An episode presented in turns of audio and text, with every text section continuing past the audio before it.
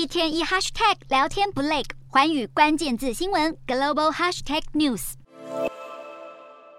联准会不惜一切代价打通膨，没有最鹰，只有更鹰。立场之坚决吓得亚洲主要货币全部腿软，热钱自新兴市场大幅流出之下，台湾主要贸易对手韩元二十九号单日重挫百分之一点四一，沦为最弱亚币。日元则贬值百分之一点二一，对美元一度跌到一百三十九，人民币更是两年来头一次贯破六点九关卡，收报六点九二一。市场研判不排除向七字头扣关。联准会笃定再来个巨无霸升息，也激励美元指数二十九号一度升到一百零九点四七五，创下二十年新高。瑞银指出，美元指数月初到现在累涨了百分之三，而且还没攻顶，因为 Fed 继续放鹰，欧洲能源风险没退，中国的防疫跟房产政策不改，短中期内美元将继续走强，同时调低了欧元及英镑的汇率预测。但联准会以升息为手段稳定物价，不见得人人认同。美国民主党参议员华伦指出，高通膨部分是供应链问题，新冠疫情及俄乌战争造成，这些问题无法透过升息解决，伴随而来的痛苦将是新一波失业潮、小企业倒闭，对全民而言代价太高。